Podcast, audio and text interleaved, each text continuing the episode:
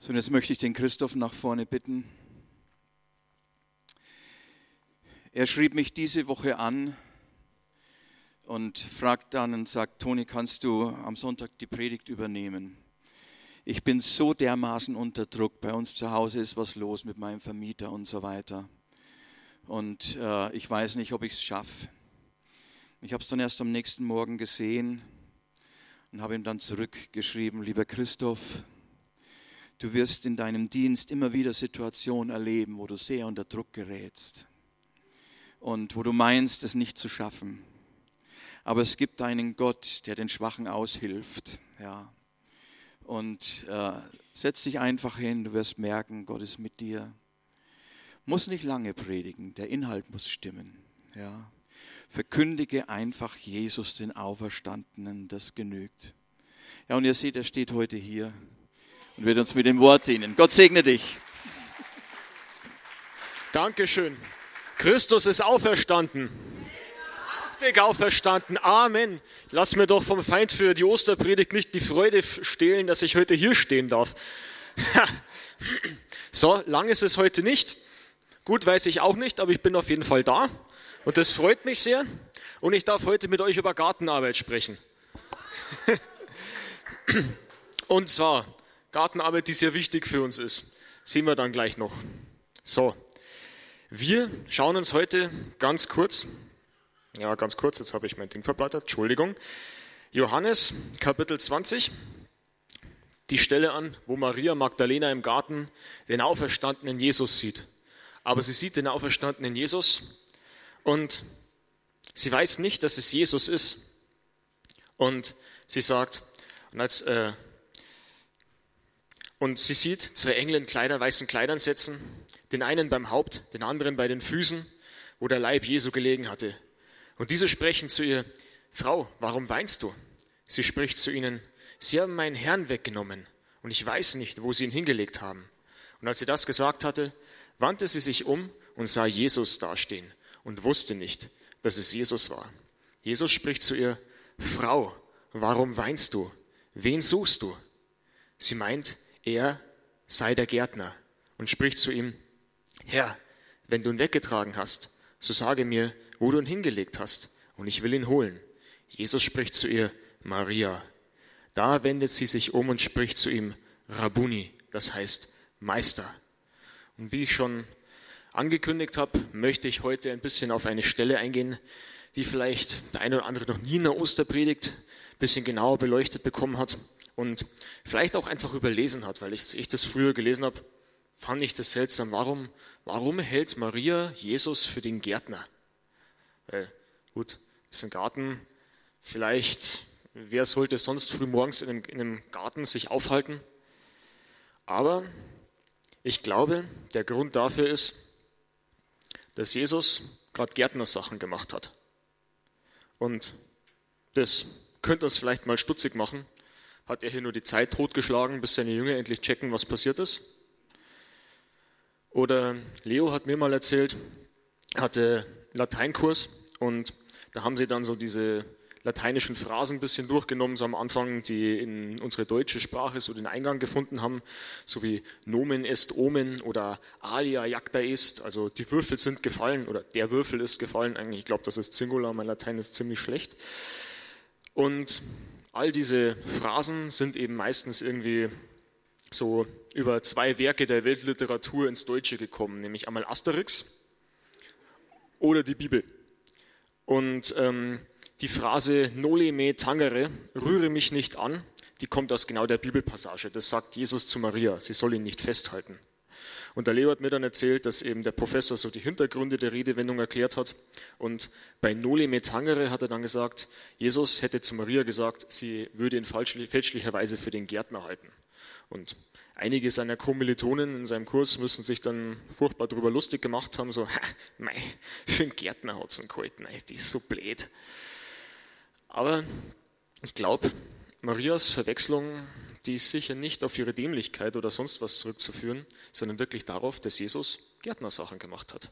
Jesus stand wahrscheinlich bei den Olivenbäumen und hat die gestutzt oder was auch immer man in Israel in einem Garten so zu machen pflegt und hat diesen Garten bewirtschaftet. Und die Tatsache, dass Jesus Gärtnersachen gemacht hat, die entscheidet, ob wir es glauben oder nicht, über das ewige Schicksal eines jeden Menschen, der jemals auf dieser Welt gelebt hat. Und um das zu erklären, möchte ich einen kurzen Blick zurück, ganz weit zurück, bis an den Anfang werfen. Wir verlassen also diesen Schauplatz in diesem Garten und wir wenden uns einem anderen Garten zu. Einen Garten namens Eden. Da hat es nämlich auch schon einen Gärtner gegeben. Einen Mann, dem das Gärtneramt von allerhöchster Stelle zugewiesen wurde. Und von dem lesen wir im 1. Mose 2. Da bildete Gott der Herr den Menschen, Staub von der Erde, und blies den Odem des Lebens in seine Nase. Und so wurde der Mensch eine lebendige Seele. Und Gott, der Herr, pflanzte einen Garten in Eden im Osten und setzte den Menschen dorthin, den er gemacht hatte. Und Gott, der Herr, ließ allerlei Bäume aus der Erde hervorsprießen, lieblich anzusehen und gut zur Nahrung. Und auch den Baum des Lebens mitten im Garten und den Baum der Erkenntnis des Guten und Bösen. Und ein bisschen weiter lesen wir dann, und Gott, der Herr, nahm den Menschen und setzte ihn in den Garten Eden, damit er ihn bebaue und bewahre. Und Gott, der Herr, gebot den Menschen und sprach, von jedem Baum des Gartens darfst du nach Belieben essen, aber von dem Baum der Erkenntnis des Guten und des Bösen sollst du nicht essen, denn am Tag, da du davon isst, musst du gewisslich sterben. Dieser erste Gärtner, das ist unser aller Urvater Adam. Und Gott schafft den Menschen, Adam, und ein integraler Bestandteil seines Wesens als Mensch ist es gleich mal einer Berufung nachzugehen. Also der Mensch wird nicht geschaffen und Gott sagt dann, hm, jetzt weiß ich auch nicht, was ich so mit dir anfangen soll, such dir selber aus. Nee, die erste Aufgabe ist, er soll diesen Garten bebauen und bewahren. Und es wird ja manchmal so suggeriert, so dass unberührte Natur das Allerschönste wäre, was es auf der Welt gibt. So, je mehr der Mensch sich raushält, so desto besser ist es, so als wäre der Mensch eigentlich ein Eindringling in, in so einem Idealzustand. Vielleicht habt ihr schon mal diesen Comic gesehen mit so, wo die Weltkugel sich mit dem Mars unterhält und die Weltkugel hat so ein Thermometer im Mund und schnupft rum und dann fragt der Mars, was ist los mit dir? Und die Erde sagt, ja, ich habe Menschen. Das ist eine perverse satanische Ideologie direkt aus der Hölle. Die Menschen sind nicht das Problem. Die Menschen sind nicht das Problem. Die Menschen sind von Gott gemacht worden, um diesen Garten zu bebauen und zu bewahren. Und die Erde ist auch nicht unsere Mutter, sondern sie ist, wenn dann, unsere kleine Schwester. Und wenn ich jetzt meine kleine Schwester babysitten würde, ich habe zwar keine, aber wenn ich eine hätte, dann darf ich jetzt auch keine Zigaretten auf ihr ausdrücken, so wie wir es Menschen mal mit der Erde manchmal machen. Aber wir brauchen nicht glauben, dass die Erde irgendwie unsere Mutter wäre oder dergleichen und wir schon auch gar keine Pest sind, sondern Menschen sind im Gottes Ebenbild geschaffen und von dem her ist es gut so, dass Menschen da sind. Und je mehr Menschen diesem Schöpfungsauftrag nachkommen, desto besser ist es für alle. Weil, ich weiß nicht, ob ihr schon mal, ja, danke, Amen. Ich weiß nicht, ob ihr das schon mal gesehen habt, wenn man Biotope baut. Das erste Mal habe ich das gesehen als kleines Kind. Da hatten wir in Tattenhausen ein Schwimmbad, das war 20 Jahre lang so ein Fischweiher oder sowas und dann ist es wieder zum Schwimmbad umgebaut worden. Da ist da daneben ein Biotop so für das Auslaufbecken erbaut worden. Und ich habe dann meine Mama gefragt, ja, was ist denn das? Und sie hat gesagt, ja, da, da, lässt man die Natur die Natur sein. Und ich dachte mir, boah, ja, das muss ja super schön werden, weil die Natur, die ist dann so wundervoll. Und als ich das erste Mal gesehen habe, war ich dann so richtig enttäuscht, weil es war nur so ein Schlammtümpel, der so mit, mit, mit, mit so Gestrüpp überwuchert war. Ja. Aber die Tatsache ist, selbst solche Biotope anzulegen, ist eine Erfüllung dieses ersten Schöpfungsauftrages, weil der Mensch der Natur sozusagen ihren Bereich zuweist, wo sie hier werkeln darf. Und es ist sicher wichtig für irgendwelche Kröten und irgendwelche Borkenkäfer oder sowas, die sonst nicht so gut auf Hauswänden und Gärten florieren würden, dass man der Natur das gibt. Aber auch das im Rahmen unter der Herrschaft des Menschen. Und dieser erste Auftrag, den Gott eben dem Menschen gegeben hat, der war, sich die Welt untertänig zu machen und über die Welt und alle Tiere zu herrschen. Und sie sollen fruchtbar sein und sich mehren und die Erde füllen und alles Lebendige und die Fische im Meer und die Vögel des Himmels, über all das sollen sie herrschen auf der Welt. Und Gott sagt Adam, dass er und seine Frau von all diesen Bäumen des Gartens essen dürfen, nach Belieben, außer von dem Baum der Erkenntnis.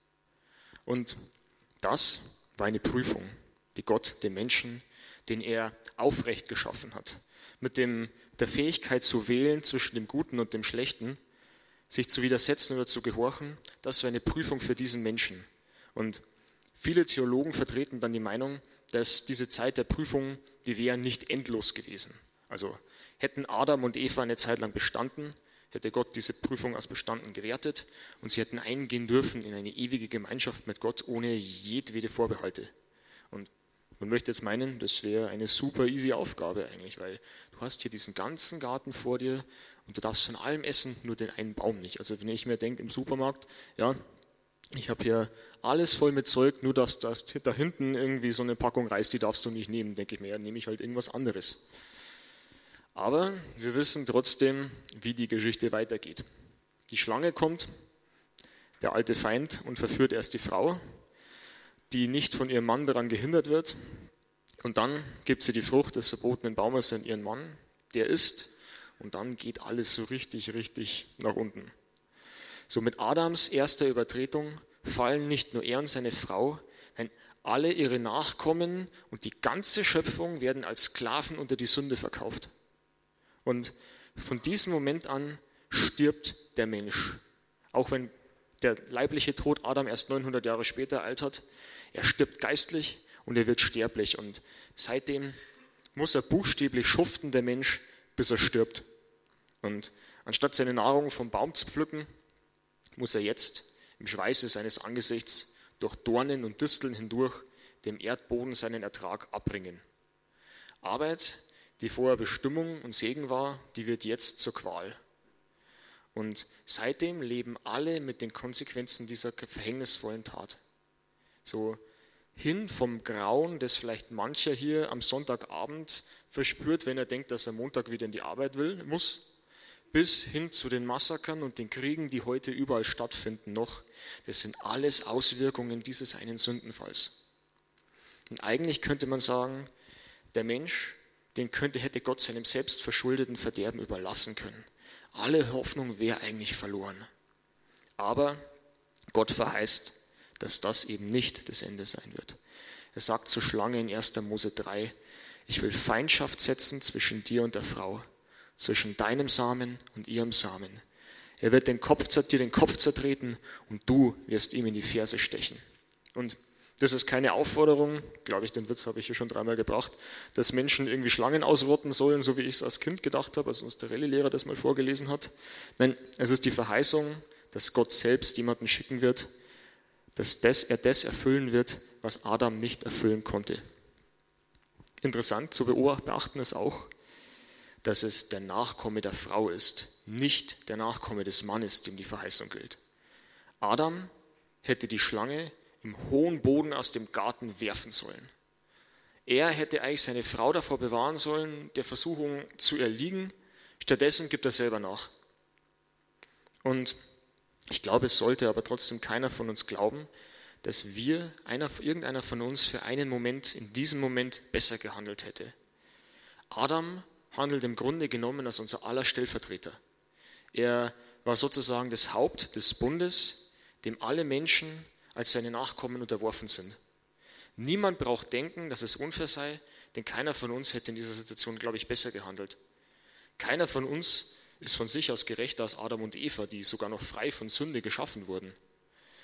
Und da glaube ich, ist es gut, dass da einer kommen sollte, von dem es in der zweiten Strophe von Luther, Luthers epochalen Hymnus eine feste Burg heißt, mit unserer Macht ist nichts getan, wir sind gar bald verloren. Es streit für uns der rechte Mann, denn Gott hat selbst erkoren. Fragst du, wer er ist? Er heißt Jesus Christ, der Herr Zebaoth. Es ist kein anderer Gott. Das Feld muss er behalten. Und vom Kontrast dieser beiden, Adam und Christus, schreibt Paulus im Römerbrief Kapitel 5, darum, gleich wie durch den einen Menschen die Sünde in die Welt gekommen ist und durch die Sünde der Tod und so der Tod zu allen Menschen hingelangt ist, weil sie alle gesündigt haben. Ähm, Denn schon vor dem Gesetz war die Sünde in der Welt, wo aber kein Gesetz ist, da wird die Sünde nicht in Rechnung gestellt. Dennoch herrschte der Tod von Adam bis Mose auch über die, welche nicht mit einer gleichartigen Übertretung gesündigt hatten, wie Adam, der ein Vorbild dessen ist, der kommen sollte. Und ein paar Verse weiter heißt dann, denn wenn infolge der Übertretung des einen der Tod zur Herrschaft kam durch den einen, wie viel mehr werden die, welche den Überfluss der Gnade und das Geschenk der Gerechtigkeit empfangen, im Leben herrschen durch den einen Jesus Christus. Also, wie nun durch die Übertretung des einen die Verurteilung für alle Menschen kam, so kommt auch durch die Gerechtigkeit des einen für alle Menschen die Rechtfertigung, die Leben gibt. Denn gleich wie durch den Ungehorsam des einen Menschen die vielen zu Sündern gemacht worden sind, so werden auch durch den Gehorsam des einen die vielen zu Gerechten gemacht. Und eben diese Gerechtigkeit und der Gehorsam des einen, des zweiten Adams, werden die vielen, die ihn als ihr Haupt über sich haben, zu Gerechten gemacht. Gott selbst wird Mensch als Jesus von Nazareth, um all das und noch viel mehr zu halten, worin der erste Adam gescheitert ist. Jesus wird von einer Jungfrau geboren. Er hat keinen menschlichen Vater. Er stammt in seiner väterlichen Linie nicht von Adam ab. Er ist Fleisch von unserem Fleisch und Bein von unserem Bein, aber trotzdem ein neuer Repräsentant einer völlig neuen Menschheit. Und habt ihr euch schon mal gefragt, warum Jesus 33 Jahre alt werden musste oder sowas um den Dreh? Warum? Hätte er sich nicht runterbeamen können, sich kreuzigen lassen, sterben, auferstehen und dann gleich wieder in den Himmel auffahren? Weil er als Mensch erst das gesamte, das ganze Gesetz halten musste, um alle Gerechtigkeit zu erfüllen. Adam hatte ein Verbot und das hat er gebrochen. Jesus hat alle Gebote Gottes zur Gänze erfüllt. Wo Adam gescheitert ist, da hat Jesus triumphiert. Wo sind Adam und Eva versucht worden? In einem Garten voller Früchte, wahrscheinlich auch noch mit vollem Bauch. Wo ist Jesus versucht worden? in der Wüste, nachdem er 40 Tage lang nichts gegessen hat. Dann ist der Teufel gekommen und hat gesagt, mach dir Brot aus diesen Steinen. Und Jesus hat widerstanden. Adam scheitert, Jesus aber siegt. Hätte Jesus uns nur von unseren Sünden befreit, wäre er als unschuldiges Lamm Gottes auf die Erde gekommen und wäre für uns am Kreuz gestorben, ohne das Gesetz zur Gänze zu erfüllen, wo würde uns das wieder hinbringen? Wenn Gott vom Gesetz sagt, tu dies und du wirst leben. Und wenn wir es nicht getan hätten, müssen wir sterben. Wenn Jesus also nur für unsere Sünden bezahlt, wo sind wir dann wieder? Ich würde sagen, wir sind wieder bei Null. Wir sind wieder da, wo Adam und Eva vor dem Fall waren. Wieder neutral sozusagen. Jetzt müssen wir uns selber wieder beweisen und würden wieder genauso krachend scheitern wie sie. Deshalb kommt Jesus und lebt 33 Jahre 30 davon in relativer Unbekanntheit und erfüllt jedes i-Tüpfelchen des Gesetzes und jeden kleinen Strich von dem Tierchen. Also dein und mein Stand ist unter, vor Gott ist unter anderem dadurch erworben worden, dass Jesus Ja gesagt hat, wenn Josef in der Werkstatt gesagt hat, Sohn, hol mir die schweren Bretter von da hinten. Oder dass Jesus vielleicht, wenn er mit seinen Freunden baden war, seine Freunde nicht getaucht hat dass er jedes Gesetz in jedem Moment seines Lebens erfüllt hat und Gott immer von ganzem Herzen, mit ganzer Seele geliebt hat. Er hat seit frühester Kindheit jedes Gebot Gottes völlig und perfekt erfüllt. Und wenn wir uns diese ganze Gerechtigkeit jetzt als Konto vorstellen würden, dann könnte man sagen, dass man jedes Gebot Gottes erfüllen muss, damit auf deinem Kontoauszug unten gerecht steht. Und wenn du ein einziges brichst, ein einziges, dann rast alles sofort ins unendliche Minus. Jakobus 2,10, denn wer das ganze Gesetz hält, sich aber in einem verfehlt, der ist in allem schuldig geworden. Jesu Kontostand, der steht aber im unendlichen Plus. Er ist der Gerechte. Er erwirbt die Gerechtigkeit, die Adam nicht erlangen konnte. Und als Jesus nur ans Kreuz geht, dann kommt es zu etwas, was man den großen Austausch nennt. Dort am Kreuz von Golgatha, sieht Gott der Vater Jesus, als hätte er alle Sünden der Menschen begangen. Und er sieht ihn an, als hätte er jede Sünde begangen, die jeder Mensch von uns hier in seinem Leben begangen hat. Und wenn ich mir vorstellen könnte, alleine die Dinge, die ich gemacht habe und alle die auf Jesus hernieder. Und Gott, weil Gott gerecht ist, kann ja diese Sünde nicht bestehen lassen. Wenn er sagen würde, ja, Mei, die ist halt so, ich vergebe dir jetzt mal, dann wäre er nicht völlig gerecht. Dann wäre er gnädig, aber seine Gerechtigkeit wäre nicht erfüllt. Und deswegen geht Jesus selber ans Kreuz und er, der keine Sünde kannte, wird um unserer Willen zur Sünde und er lässt sich um unsere Übertretung willen schlagen. Die Gänze des Zornes Gottes, die eigentlich uns zusteht, wird ausgegossen über das Haupt seines geliebten Sohnes. Und Jesus trinkt diesen Kelch des Zorns bis zum aller, allerletzten Tropfen. Und als er ihn ausgetrunken hat, schreit er, es ist vollbracht, und er übergibt seinen Geist in die Hände des Vaters. Und dann wird er vom Kreuz genommen, begraben, und am dritten Tag, so wie er schon die ganze Zeit über vorhergesagt hat, steht er wieder auf von den Toten.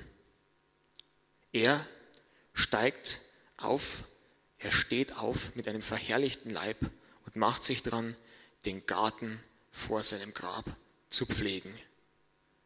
Und das macht er nicht, weil er Zeit totschlagen will, bis seine Jünger begreifen, was passiert ist. Er macht es, weil er zeigt, dass er als zweiter Adam jetzt alles zur Gänze erfüllt hat, was der erste nicht gekonnt hat. Er hat Gott und den Menschen wieder ins Reine gebracht miteinander. Er ist jetzt die Erstlingsfrucht aus den Toten, der Erste, das Haupt einer gänzlich neuen Menschheit. Im Kapitel 15 des ersten Korintherbriefs erklärt Paulus es folgendermaßen. So ist es auch mit der Auferstehung der Toten. Es wird gesät in Verweslichkeit und auferweckt in Unverweslichkeit. Es wird gesät in Unehre und es wird auferweckt in Herrlichkeit. Es wird gesät in Schwachheit und auferweckt in Kraft. Es wird gesät ein natürlicher Leib und es wird auferweckt ein geistlicher Leib. Es gibt einen natürlichen Leib und es gibt einen geistlichen Leib. So steht es auch geschrieben. Der erste Mensch, Adam, wurde zu einer lebendigen Seele. Der letzte Adam aber zu einem lebendig machenden Geist. Aber nicht das Geistliche ist das Erste, sondern das Natürliche. Und danach kommt das Geistliche.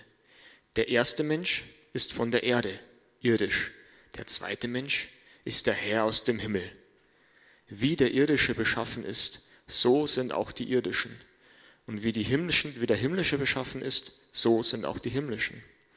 Und wie wir das Bild des irdischen getragen haben, so werden wir auch das Bild des himmlischen tragen. Und wenn du nun gefunden wirst in diesem zweiten Adam, wenn du das Bild des Himmlischen trägst, wenn du lebendig gemacht worden bist durch den lebendig machenden Geist, wie es heißt, dann findet der zweite Teil dieses großen Austausches statt, den ich gerade schon erwähnt habe. All deine Sünde wurde am Kreuz bezahlt, weil der Vater sie dem Sohn angerechnet hat. Und wenn du im Glauben begreifst, dass eigentlich du hättest hängen sollen, wenn ich, du, jeder hätte hängen sollen und den Zorn Gottes tragen sollen, wenn du dich als den erkennst, der da gerechterweise verurteilt gehört. Wenn du weißt, du hättest Zorn verdient, den der schuldlose Sohn Gottes an deiner Stadt getragen hat, wie er zerschmettert wurde. Wenn du weißt, dass kein Wort, das du jemals vollbringen könntest, das wieder gut machen könnte, was du vor Gott verbrochen hast. Wenn du dich nur an diesen Jesus hängst und dann, dann wird dir das volle Maß der perfekten Gerechtigkeit Gottes, die Jesus erworben hat, angerechnet. Halleluja. Gott schaut dich an, schaut mich an, jeden, den er findet, den Christus und sieht seinen Sohn und dessen perfekte Gerechtigkeit. Und deswegen sagt er, das ist mein geliebter Sohn, das ist meine geliebte Tochter, das ist ein Gerechter, das ist eine Gerechte.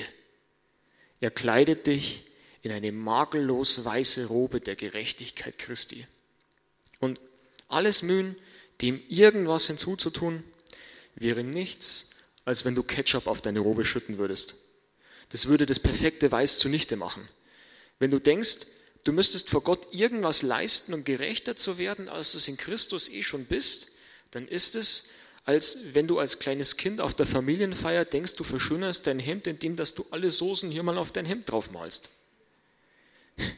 Wenn du in Christus gefunden bist, dann bist du Teil dieser neuen Menschheit geworden, die nicht mehr in Adam, sondern in Jesus sein Bundeshaupt findet. Wenn Christi Tod dein Tod geworden ist, dann wird seine Auferstehung deine Auferstehung. Amen. Wenn dein altes Ich mit ihm ans Kreuz geschlagen worden ist, dann ist dein neues Ich mit ihm wieder auferstanden. Du bist gerecht. Punkt. Und dann gehörst du nicht mehr zum Menschen Adam, der von der Erde, der Adama auf Hebräisch genommen wurde, sondern zum Menschen, der aus dem Himmel gekommen ist. Also schau, dass du in Jesus bist und nicht mehr in Adam. In Adam erwartet jeden, der bleibt, noch die volle Ladung des Zorns, der sich irgendjemand, die sich jeder, der noch in Adam ist, durch seine Sünde gegen seinen Schöpfer angehäuft hat. Und in Christus hat all der Zorn, den du verdient gehabt hättest, schon gebrannt und er ist gestillt worden.